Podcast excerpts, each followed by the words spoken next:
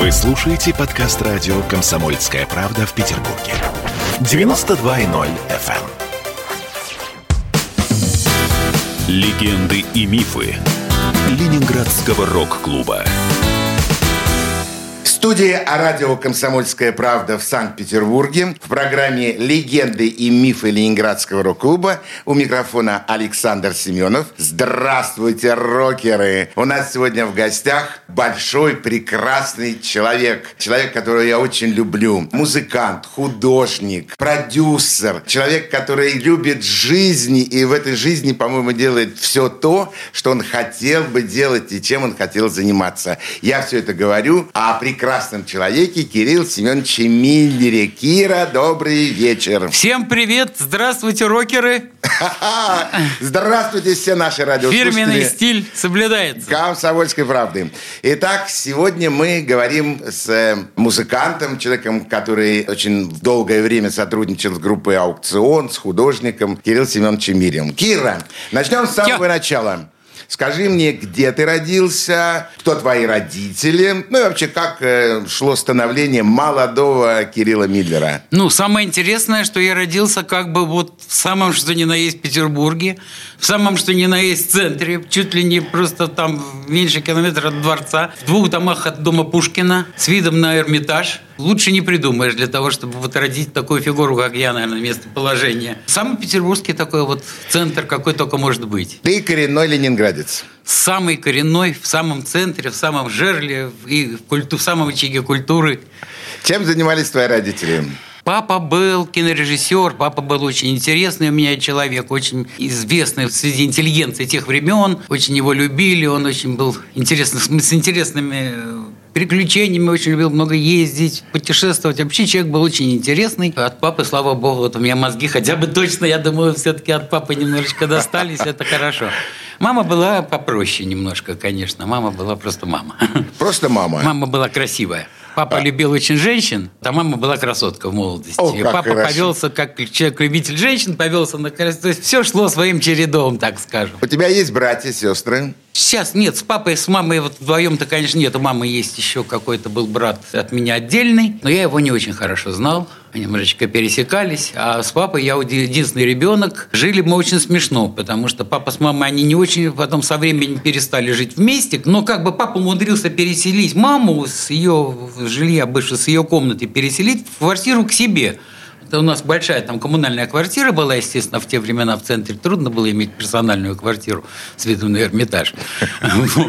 Поэтому, значит, была большая коммунальная квартира, и мама была как бы по форме соседка папы.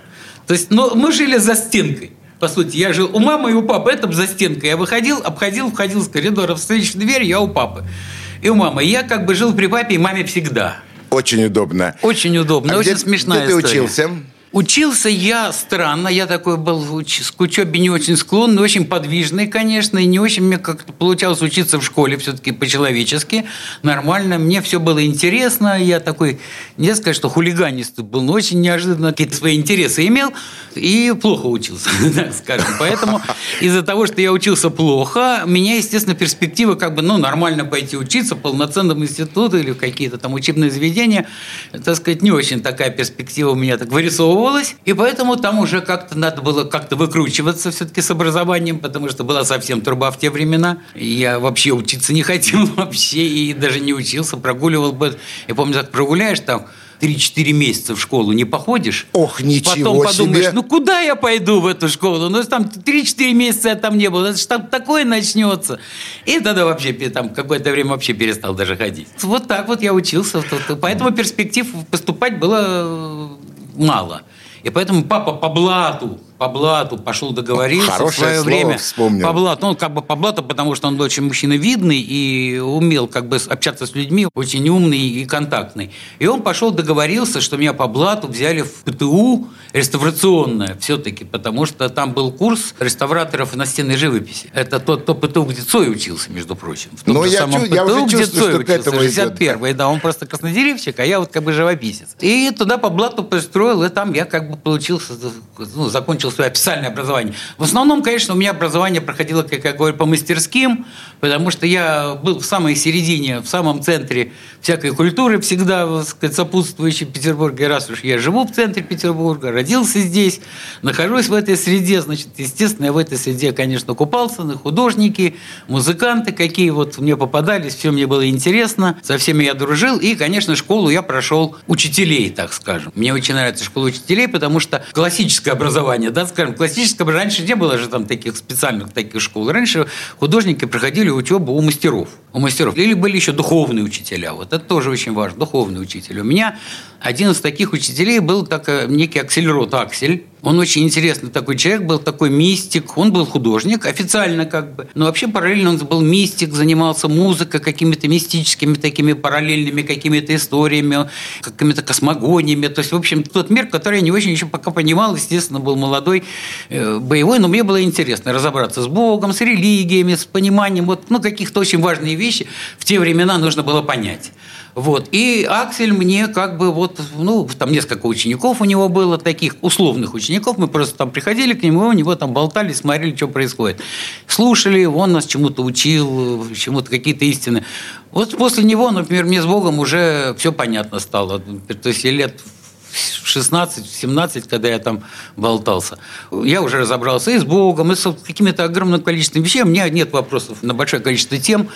И я для себя уже понимал многие вещи, к которым люди приходят ну, в результате там, какого-то опыта. Я уже это все знал и понимал. Как приятно, Прекрасно. когда наши гости вспоминают своих учителей, то есть тех людей, которые э, ставили личность э, наших гостей. Это очень здорово. Аксель, он непонятно. Он, у, у него очень интересные люди вертелись, и какие-то там такие, я думаю, какие-то эксперименты там психоделические всякие были.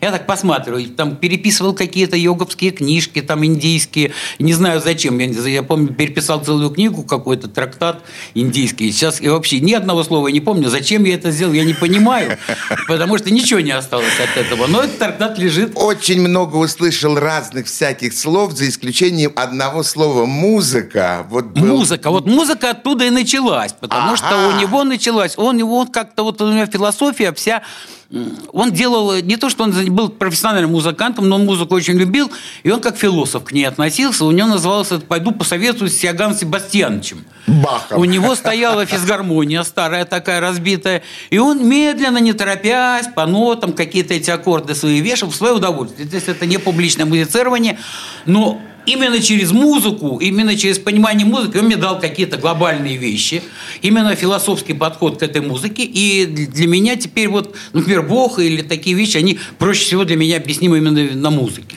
Давай да? тогда послушаем твой первый музыкальный трек, который ты предложишь нашим радиослушателям. Мы с удовольствием его послушаем. Что это будет? Первый трек – это один из моих самых ранних миксов, сделанный под шоу, которое мы вот с одним молодым человеком прекрасно да, делали. смело называть мою фамилию. Да, это Саша как раз мы и делали в свое время такое шоу, модное шоу, шоу модное. «Переживи молча» называется трек. Это такие двухминутки, маленькие треки под выход моделей. Да, очень приятно вспоминать эту работу с э, Кириллом Миллером, потому что тогда над ней мы провели, по-моему, полгода с тобой вместе. Э, сейчас мы услышим маленький фрагмент э, из, из того диска, из того альбома, который был создан Кириллом Миллером. «Переживи молча». Слушаем.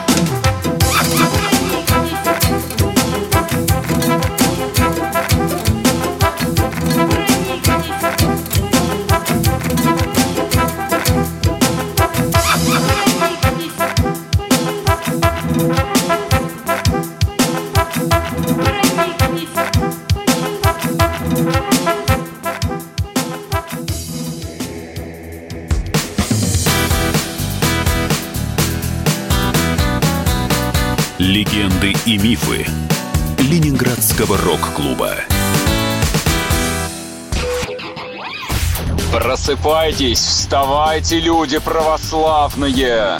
В эфире радио «Комсомольская правда». Я Сергей Мордан. Прогноз на 21 год вас не порадовал, я надеюсь. Конвойные в белых тулупах, лающие овчарки, прожектора шарят по белой пустыне. Давайте уже вот по-нашему, по-русски скажем. по-русски. Врагам и изменникам Родины нет и не будет пощады. На Руки спине- прочь от Егоды. У него нашли огромный дилдо в шкафу. А вообще он отмазывал заключенных и пил с ними коньяк. Каждое утро в 8 часов по Москве публицист Сергей Мардан заряжает адреналином на весь день. Мне кажется, это прекрасно. Легенды и мифы Ленинградского рок-клуба. Студии радио «Комсомольская правда» в Санкт-Петербурге в программе «Легенды и мифы Ленинградского рок-клуба» у нас в гостях э, известный художник, музыкант, человек, имеющий прямое отношение к группе «Аукцион» Кирилл Миллер. Кир, добрый вечер еще раз. Приветик, приветик. Э, Продолжим э, знакомство с тобой. Вот пришли уже молодые годы, ты уже где-то начинаешь понимать эту жизнь. Что происходит дальше с тобой в твои 20 лет? Ну, дальше, в какой-то момент еще там стали появляться в моей жизни вообще искусство, изобразительное, так скажем, в виде вот как бы, ну, конечно, мне все это кипело, но до конца не очень понимал, что с этим делать, куда, что, потому что все было непонятно. Но вдруг тут появилась выставка, так называемая выставка в Доконевском, знаменитая, легендарная. Было две- Знаменитая. Было две выставки знаменитых. Это ДК «Газа» и ДК Нев- э, ДК «Невский» это попозже немножко. Вот я в этот ДК «Невский», когда пришел, мы с папой отстояли очередь, там еще папа был жив в то время, и мы стояли с ним очередь, и я посмотрел, для себя открыл мир свободного искусства.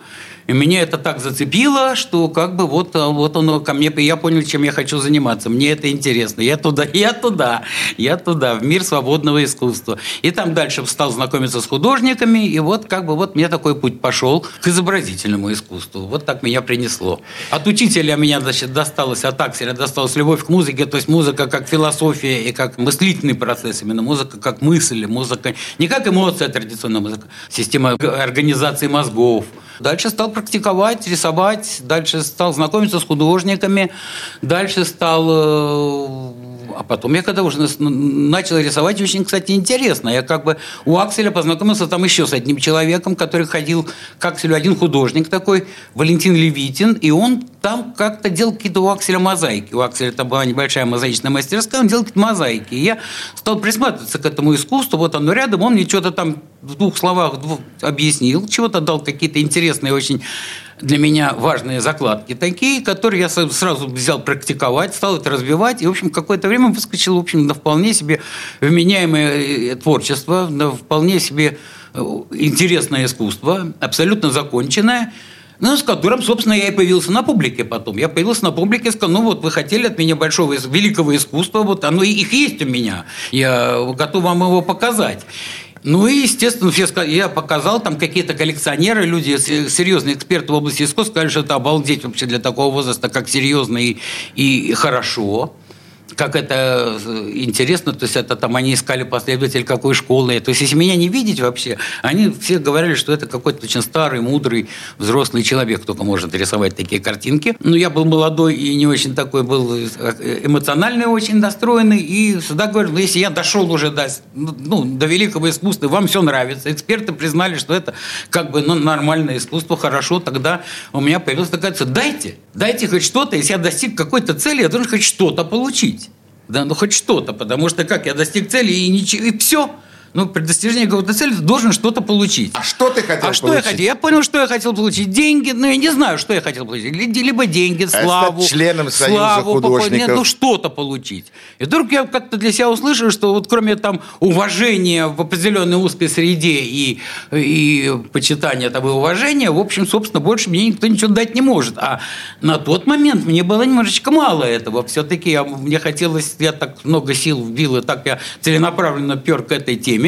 И вдруг там ну, по- почитание каких-то непонятных, в общем, для меня достаточно взрослых людей, все-таки другого поколения, хотя и авторитетных. Но это мне как бы так казалось мало, и я что-то понял, что с этим искусством я вот так и останусь, как бы почитаемым, уважаемым в определенной среде в узкой, но как-то вот, что оно жизнь мне не раскрасит, такая история. Ну, на самом деле у тебя уже огромное количество картин было к тому времени написано. Картин было много, и я интересно очень работал, там у меня уже были философии, концепции, то есть, ну, все очень интересно. Вот. Но я понял, что с тем искусством, которым я занимался в то время, это очень высокое искусство было, очень на каких-то высоких мотивах сделанное.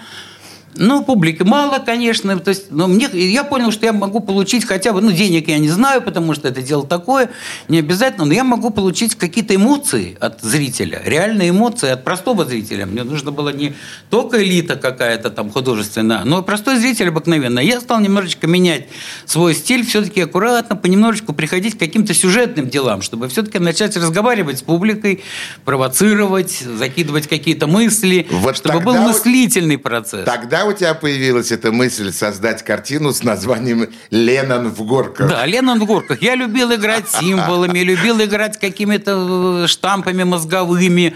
И мне стало интересно вот эта вот интеллектуальная игра. Меня все-таки немножечко все время носит, потому что столько интересного в этом мире, столько всяких путей творчества. Но вот я пошел по этому пути, стал какие-то сюжетные истории делать, стал обыгрывать уже какие-то масс-медийные такие культовые образы, то стал играть, баловаться с образами, ну, но зато стал понятен простым людям. Это искусство стало понятно, доступно и, в общем, как бы почитаемо. То есть меня народ, в общем, любил. И да это и любит мне, до сих пор. Да, и мне это нравилось, потому что какой-то смысл был, потому что я очень много, конечно, время трачу на творчество, и это все-таки основная моя история. Вот. И как бы здесь встал, я получил хотя бы, так сказать, любовь, эмоцию и смысл, как бы получил смысл своего дальнейшего существования, своей дальнейшей жизни, потому что я творил, имел отклик, имел контакт, и, в общем, я был как бы нормальным уже членом общества. Вот. Стал таким образом нормальным членом общества. В какой-то момент тебе, наверное, эта кольчушка оказалась маловато, и ты решил расширить э, сферы своей деятельности, ты решил углубиться в культурологию, э, если я не ошибаюсь, э, когда-то тогда, по-моему, в то время тобой было создано ателье, если я не ошибаюсь, которое называлось Павел Корчагин. А, мне просто была всегда интересна вообще всякая изобразительная форма, все, что все изобразительное, одежда, естественно, тоже. Я в молодости очень как бы любил экзотически одеваться, интересно придумывать себе какие-то костюмы, потому что мне дико не нравилось, как публика к этому относится, потому что это тоже изобразительный контекст одежда, очень важный, и мне кажется, вообще у меня была концепция, что если переодеть всех людей в карнавальные костюмы и строить такой большой карнавал, то это спасет человечество. То жизнь Почему? Потому прекрасной. что если человек в маске, да, ты не понимаешь, кто он в костюме, он спрятан в маске. Тебе надо для того, чтобы понять, кто он и что он, не смотреть на его костюм традиционно, а понять его суть, то есть начать с ним разговаривать, узнать его мысли, узнать,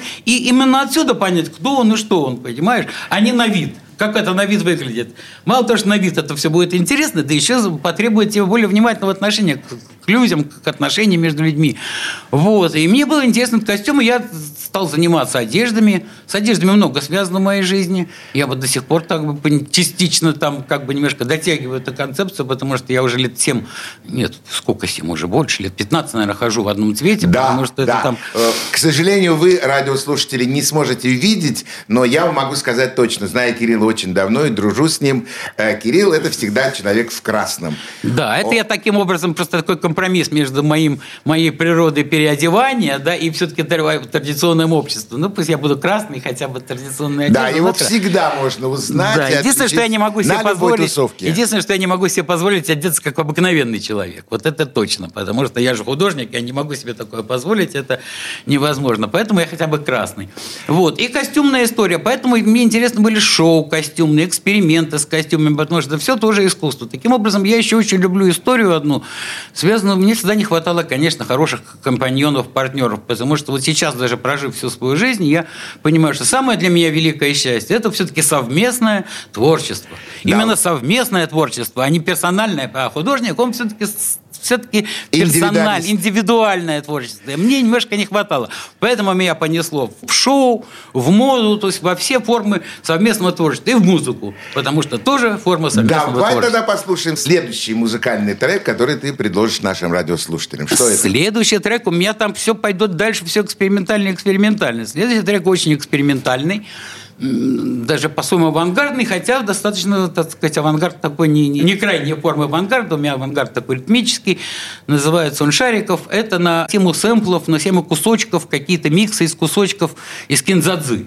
Ух, как Это необычно. очень такая, да, там мелкие нарезки из кинзадзы, я складывал какие-то свои тексты, искал какие-то свои сочетания именно на основе просто кусочков э, текстовых из кинзадзы. Я складывал это в свои какие-то музыку, вот, такую немножко минималистского свойства. Ну, вот такая вот композиция, да. И зато моя. Слушаем Яр- ее. Ярко выраженная миллеровская. Слушаем. Многоуважаемый, я водочки выпью.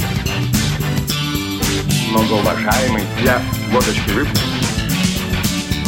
Многоуважаемый, я водочки выпью. Пожалуйста. Многоуважаемый, я водочки выпью. Пожалуйста. Дневная! Буржуи! Дневная! Лесопарыш! Многоуважаемый, я водочки выпью. Есть место. Дневная! Буржуи! Дневная! Лесопарыш! Многоуважаемый, я водочки выпью. Есть место. Дневная! Еще парыш! Еще парыш! Еще парыш! Дневная! Еще парыш! Еще парыш! Еще парыш! Дневная! А так, по-настоящему. Лучше всего. Еще парыш! Я водочки парыш! Цель лучше всего. Дневная! А так, по-настоящему. Лучше всего. Еще парыш! Цель я лучше всего. Еще парыш! В настоящее время как? Иметь свое право. Ну да, взять все, дай подели. Цель. Взять все, дай подели. Цель. В настоящее время как? Иметь свое право. Ну да, взять все, дай подели. Цель. Взять все, дай подели. Цель. Победина кузнец, все Влаховы. Взять все, дай подели. Цель. Победина кузнец, все Влаховы. Взять все, дай подели. Цель. Победина кузнец, все Влаховы. Взять все, дай подели. Цель. Победина кузнец, все Влаховы. Взять все, дай подели. Цель.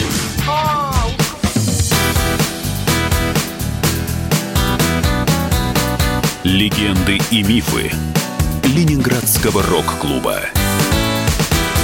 Кто виноват и что делать, в нашей стране знает каждый. А вы попробуйте предсказать, что будет. Каждый четверг в 8 вечера по московскому времени главный редактор «Комсомольской правды» Владимир Сунгоркин делает прогнозы, как станут развиваться события. И у него это отлично получается. У нас очень сильная налоговая служба. Руководитель ее, господин Мишустин, это один из выдающихся управленцев. Ему бы возглавить правительство. Байден может победить с минимальным перевесом. И, скорее всего, они будут спорить, ходить в Верховный суд, доказывать. Карабах станет азербайджанской территорией, каковой она является по всем международному праву и, извиняюсь, по решениям, специальным решениям Организации Объединенных Наций. К лету исчезнет вся эта пандемия, и мы перейдем к нормальной жизни. И дальше, я бы прогнозировал, будет огромный всплеск во всем, в экономике, в потреблении. Я предрекаю, что где-то уже к осени будет серьезный бум всего хорошего против всего плохого. Хотите знать, что будет? Включайте радиоприемники каждый четверг в 8 вечера по Москве. Легенды и мифы Ленинградского рок-клуба. Студии радио «Комсомольская правда» в программе «Легенды и мифы Ленинградского рок-клуба». У микрофона Александр Семенов, а у нас в гостях известный художник, музыкант э, Кирилл Миллер. Кир, еще раз добрый вечер. Привет. О тебе можно говорить часами, о тех проектах, которые ты придумывал, делал, э, притворял их в жизнь. Можно говорить очень много. Ну, я хочу, например, вспомнить э, 90-е годы и один из первых, наверное, клубов э, в нашем городе, арт-клиника, Пушкинская 10, всегда богемная атмосфера. В двух словах расскажи, Вот как куда. вообще это Вот куда. создавалось? Правильно, это следующая стадия. Значит, когда я начал активно заниматься своим искусством, мне нужно было как-то выставляться, выставляться и показываться, ну, как бы не было среды обитания, потому что там как бы старые художники, они взрослые, они как бы не очень понимали, зачем им какие-то молодые, непонятные, э, они своей средой жили, и я стал искать среди окружения художников себе подобных, Вот. И пошли, пошли мои, так сказать, всякие уже общественные открытые проекты. Мы, я нашел кучу художников себе подобных, то, что потом стало третьей волной, так сказать, петербургского андеграунда, так скажем, художественного. Это первые волны, это вот э, знаменитые вот эти выставки, художники, которые на этих выставках участвовали, Газаневские. А я сделал... Начали мы делать, в общем, короче, с этими художниками несколько маленьких квартирных выставок, потому что еще не очень это искусство было у нас э, доступно, там, скажем, немножко контролировалось. Вот. И стали делать какие-то квартирные выставки, а потом сделали большую выставку квартирную на Бронницкой, улице такая, ну, не буду говорить про эту выставку, интересная выставка, которая дала вот последнюю волну. И, в общем, когда пришло время мне показывать свое творчество новое, но я под это как бы пытался сделать определенную среду и тот механизм, те выставки, в которых это можно показывать, организовать вокруг себя художников, близких по духу, и куда-то уже это вместе с этими художниками двигаться. Потом, значит, там появилась Пушкинская 10. В какой-то момент вырисовалось, как вот туда пришли художники, музыканты, там заброшенный дом – все заселились, сквот. и началась какая-то сквот, да, началась какая-то жизнь. Я пришел туда не сразу, я пришел чуть попозже, но я когда пришел, я понял, что я не могу иметь мастерскую, как бы, вот... Э, ну, в традиционном когда, понимании. Да, в традиционном понимании, потому что я видел состояние культуры тех времен, да, и я понимаю, что сейчас, ну, было бы немножко не мой формат забраться просто в мастерскую, сидеть, ковыряться. Мне хотелось немножко все-таки трансформировать, как-то поучаствовать вообще в культурном процессе. И я поэтому из своей мастерской сделал галерею и стал там устраивать выставки. Это была единственная открытая галерея в те времена, такая полноценно открытая, на Пушкинской. Потом эта галерея, естественно, в какой-то момент трансформировалась. Я взял совершенно разбитый какой-то там был флигель, который даже художники не заселились, потому что он абсолютно разбитый и, и совершенно не взял этот флигель, туда переселил туда и галерею, как бы, и вообще взял это все курировать, договорился с Пушкинской, что я как бы там ну, сделаю там для и им, и себе, и, ну, в первую очередь, конечно, и Пушкинска, как культурному центру какую-то историю. Вот. И несколько лет я занимался, строил там, строил, строил, наконец построил арт-клинику, которая стала у меня на то время была, наверное, все-таки самый, самый интересный культурный центр города. Там очень много всяких музыкантов. Да. Первые, первые свои концерты делала, репетировала. В общем, была в те времена была очень Нет, интересная... я хочу остановиться на этом моменте, потому что Кирилл пролетел так это быстро в словах. Что значит первые? Я, например, совершенно точно помню, когда впервые там появился э, в дальнейшем всесоюзно известный э, Роман Трахтенберг. Да, Роман Трахтенберг прямо вырос у нас в арт-клинике, потому что он пришел ну, почти с улицы, он пел до этого на улице какие-то свои песенки. И, ну, он был очень амбициозен, и ему, конечно, хотелось тоже с улицы куда-то прийти.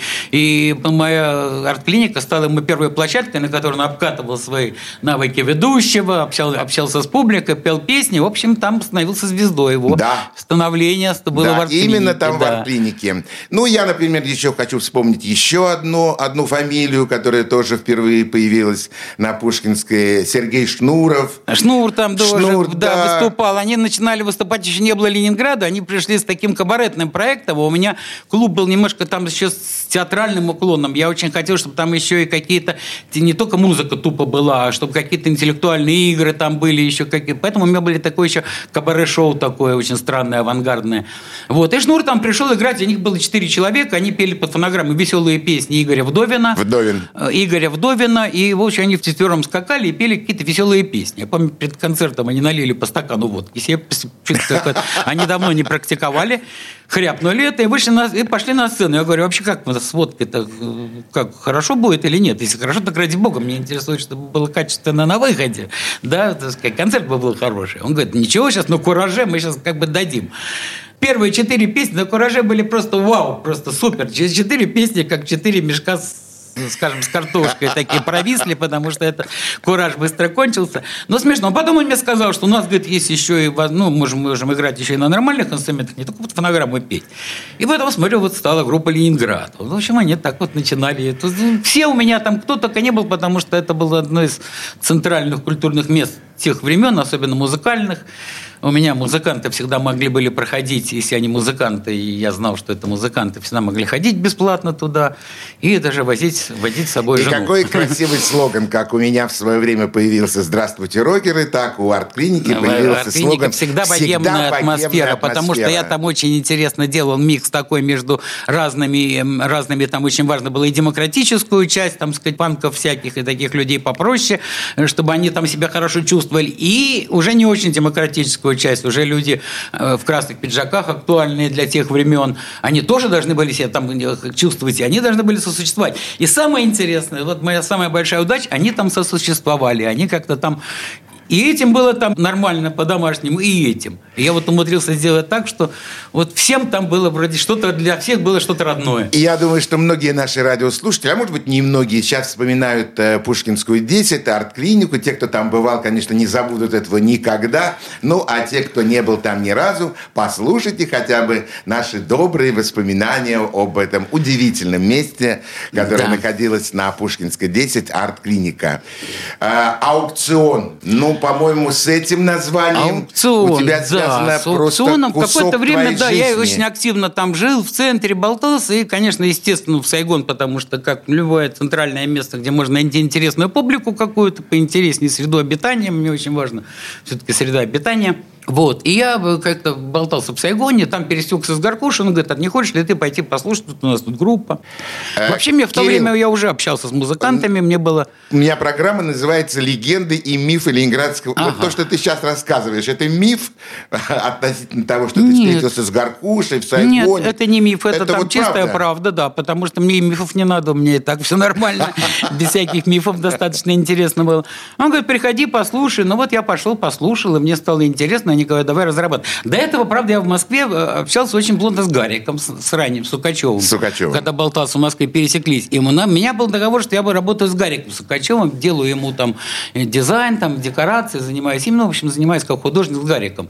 Но потом возникли проблемы. Все-таки он в Москве, я здесь, и это все-таки очень тяжело, и это все-таки работа должна была, это, это такая работа не очень профессиональная была, она больше удовольствия должна была приносить удовольствие так себе, конечно, сидеть, делать в Москву все это посылать, и, собственно, автора даже и не видеть, для кого это все делаю. Эмоционально я как бы немножко был здесь обделен.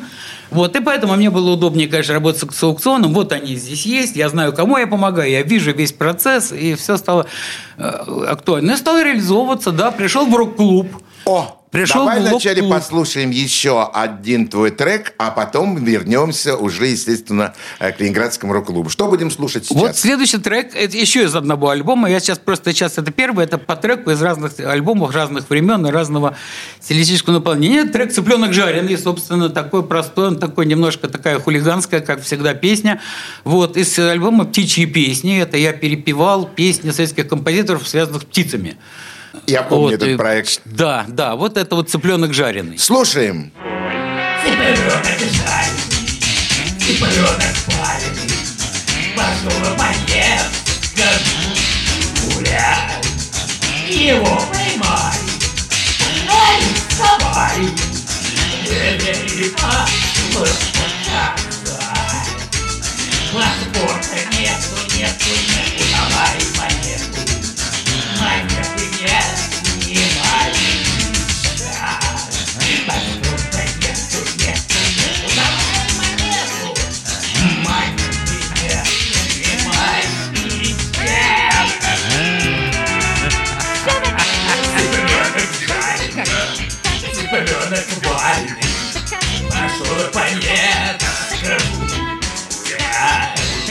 Его поймали, арестовали, велели показать. Паспорта нету, нету, нету, давай монету. Монеты нет,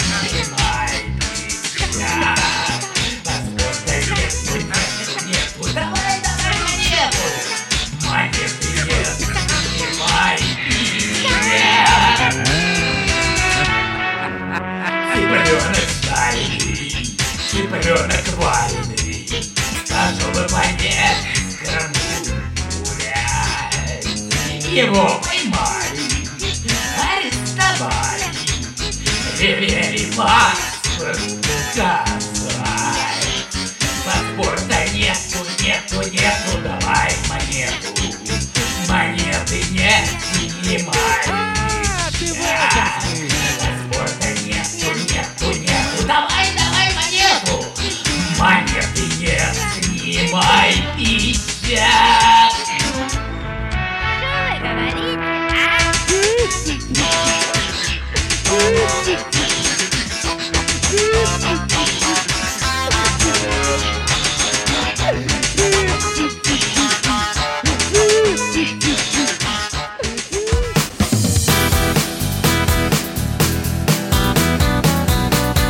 Легенды и мифы Ленинградского рок-клуба.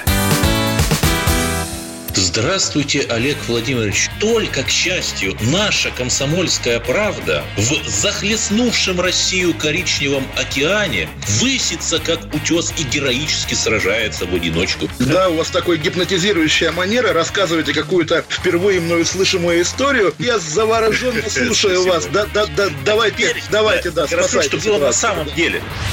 Бедные люди стоят у обочин, продают кастрюли, вот еще что-то. Я говорю о том, что если у нас есть закон, то закон должен быть един для всех. Президенту уже снилось, как он приходит в Верховную Раду, они там что-то говорят, и он достает пулемет и всех их убивает. Ну да, украинское искусство, конечно, это отдельный такой жанр. Если бы был хотя бы один депутат, который бы не аплодировал, это было бы хорошо.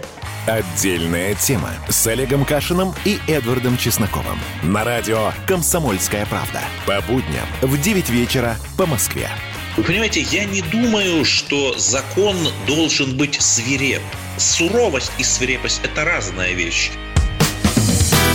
Легенды и мифы Ленинградского рок-клуба.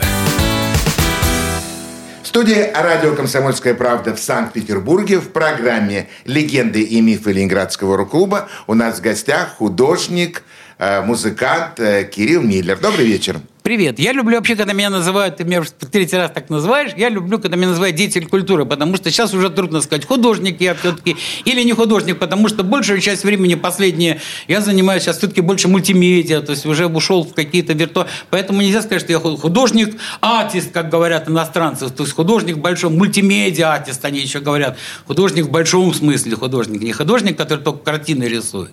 Вот, поэтому вот здесь как бы можешь спокойно называть меня деятелем искусства, это нормально.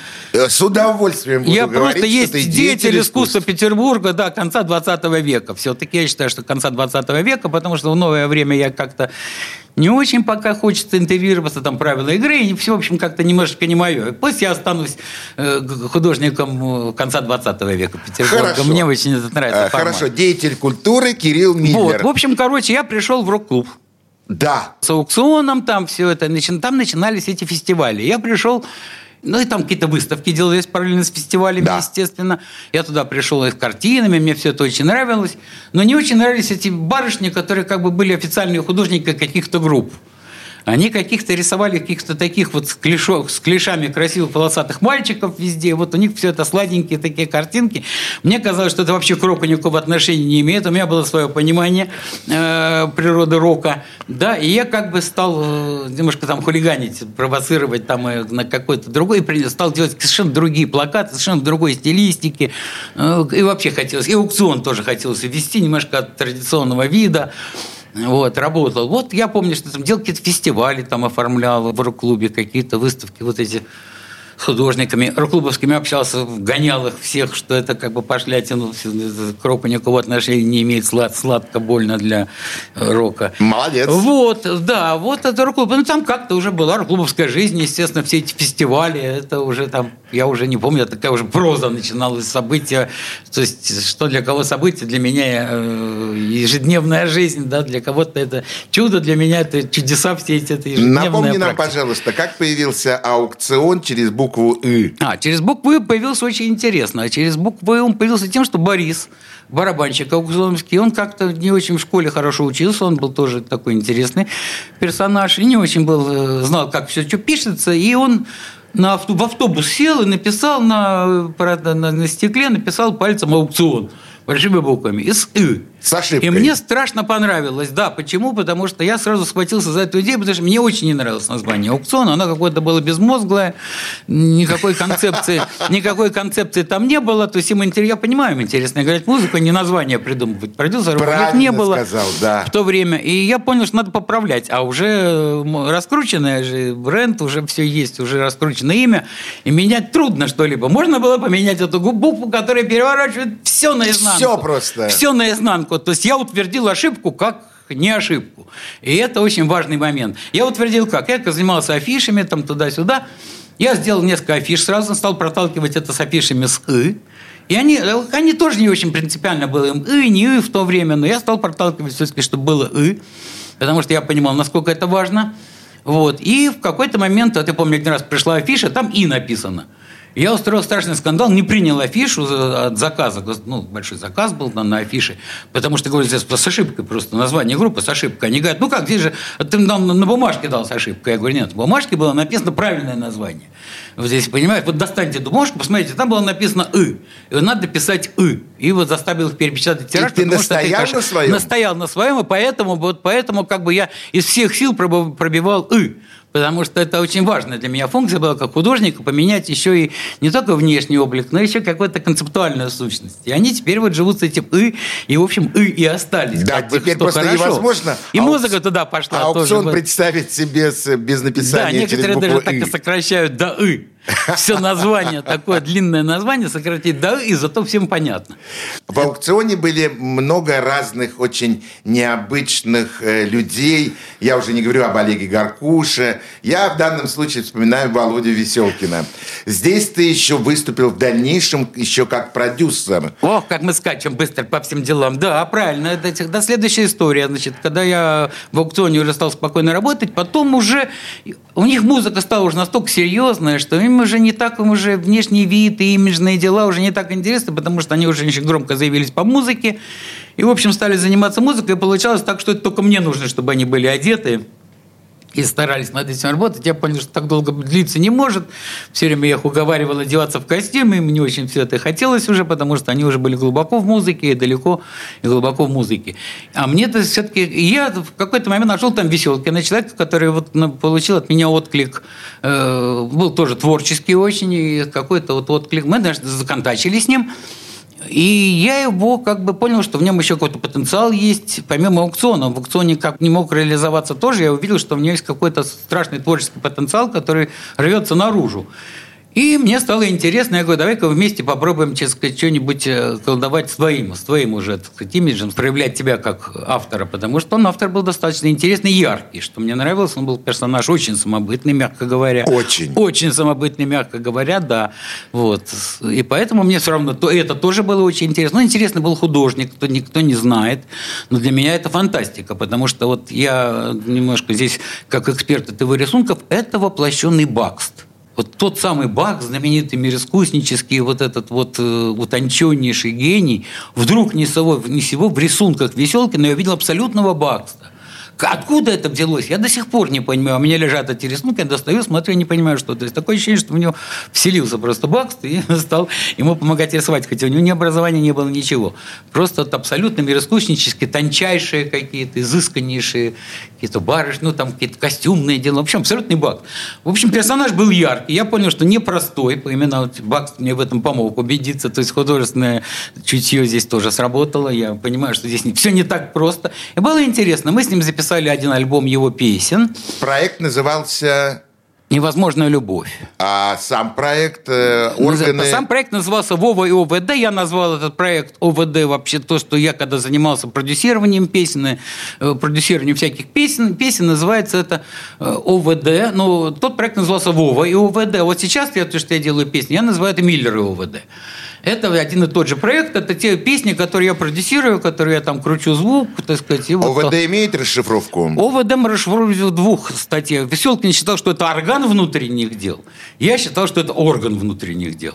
То есть это говорит о том и о том, что это должно работать вглубь человека, исследование каких-то глубоких психоделических переживаний. Ну вот мы так и оставили ОВД, потому что у него Веселкин это был орган внутренних дел, у меня орган.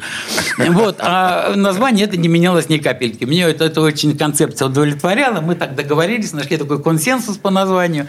И вот так и живет ОВД в виде моих музыкальных еще работ, каких-то песенных. Я думаю, что мы вернемся еще к разговору с Кириллом Миллером, с э, общественным деятелем, с культурным деятелем, но уже в следующей передаче. А сейчас я благодарю Кирилла за посещение студии радио «Комсомольская правда» и жду тебя в следующую субботу к нам, чтобы мы продолжили наш разговор. На этом мы прощаемся с нашими радиослушателями. Всего самого доброго. До свидания. Пока. Пока. Всем удачи.